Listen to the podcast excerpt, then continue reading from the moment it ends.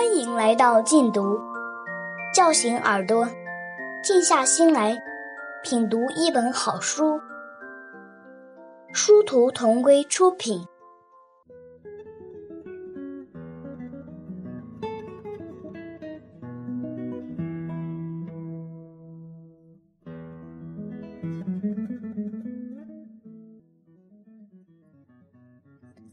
蓝色的海豚岛，美国斯奥台尔著，富定邦译。一部情节跌宕的女孩版《鲁滨逊漂流记》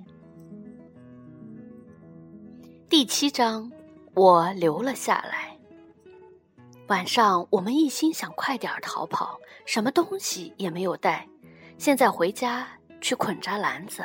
大家都很兴奋，难过串东家走西家，去催促大家快一点儿。风越来越大，他大声说：“船要开走了。”我把想要带的东西塞满了两只篮子：三根金鱼骨做的针，一只打眼的鞋钻，一把刮兽皮的石刀，两口做饭的锅，一个贝壳做的小盒子。里面装着许多耳环。乌拉帕有两盒耳环，他比我更爱虚荣。他把耳环盒放进篮子，还用蓝色的泥土在他鼻子和颧骨上画上一道淡淡的标记。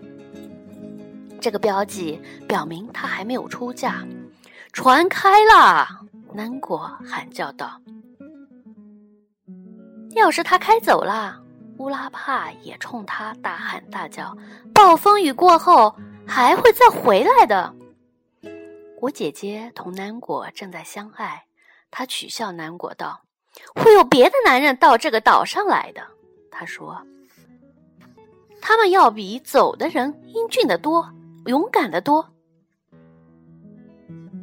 你们都长得那么丑八怪，他们准会大吃一惊，马上离开的。”我们离开村子时，忽然刮起一阵狂风，沙子在扑打我们的脸。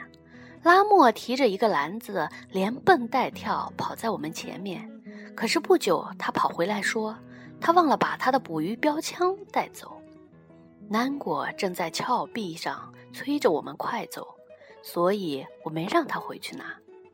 这艘船在海湾外面下锚。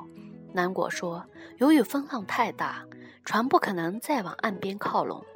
浪头正在撞击着岩石，发出雷鸣般的巨响。极目望去，海岸边上全是泡沫。两只小船给拉上了海滩，船边站着四个白人。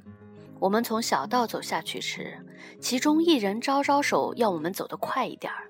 他对我们讲一种我们听不懂的语言。”我们部落的男人，除了南果和马赛普头人以外，都已经上了船。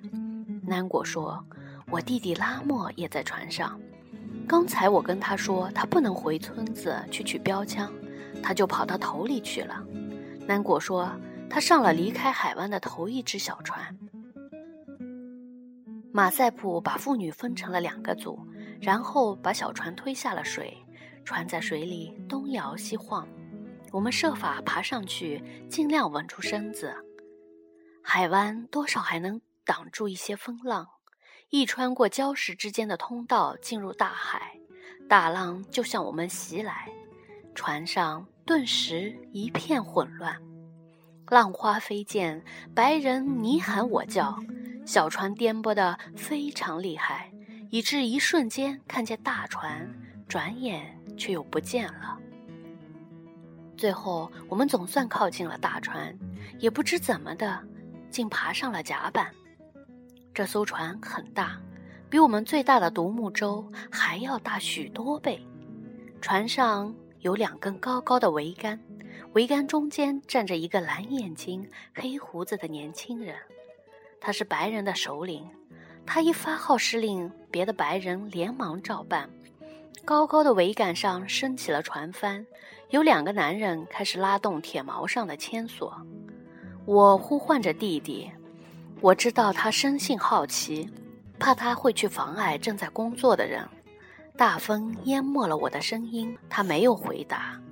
甲板上拥挤不堪，简直无法走动。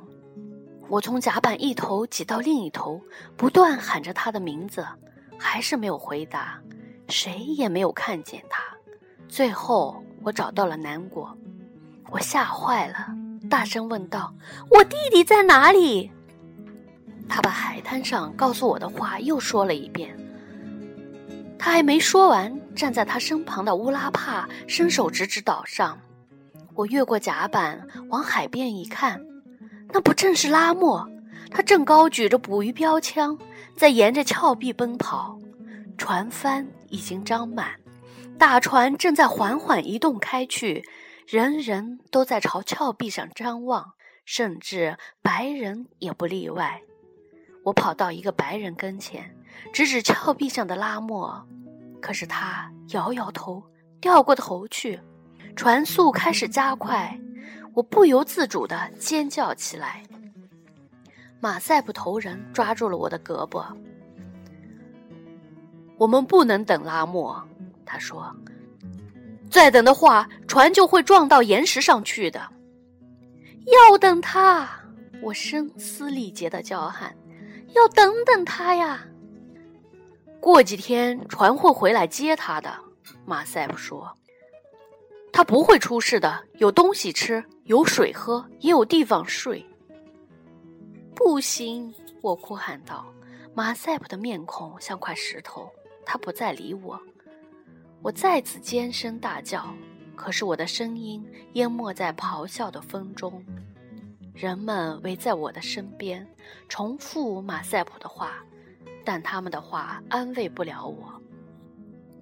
拉莫从峭壁上消失了，我知道他正在沿着小路奔向海滩。船开始绕着海草去，我满以为他将折回岸上去。我屏住呼吸等待着，谁知船的方向在渐渐改变，它在向东方驶去。就在这一瞬间，我三步并作两步跨过甲板。尽管许多手向我伸来，想把我拉回去，我还是一头栽进了海里。一个浪头盖没了我的头顶，我一开始一个劲儿地往下沉，我以为再也见不到天日了。等我从水里冒出来，大船已经远去，透过浪花只能看到半片帆影。那只装着我全部家当的篮子还牢牢抓在我的手里，沉得要命。我心里明白，手挽一只篮子是不可能游泳的。我让篮子沉下海底，开始朝岸上游去。我模模糊糊看见珊瑚湾入口的两块礁石，但我并不害怕。有好多次，我游得比这还远呢。不过，在暴风雨里游水，这还是头一回。我一边往岸上游，一边反复考虑到岸上如何处罚拉莫。可是，当我脚触沙子，看见他站在浪边，手拿着他的捕鱼标枪，一副失魂落魄的样子，我立刻把原先的打算忘得干干净净，反倒跪在沙子上，把他紧紧搂在怀里。船已经无影无踪。船什么时候回来？拉莫问，眼里噙着泪水。很快就会回来，我说。唯一使我生气的是，我花那样长时间精心织成的丝兰纤维裙给糟蹋了。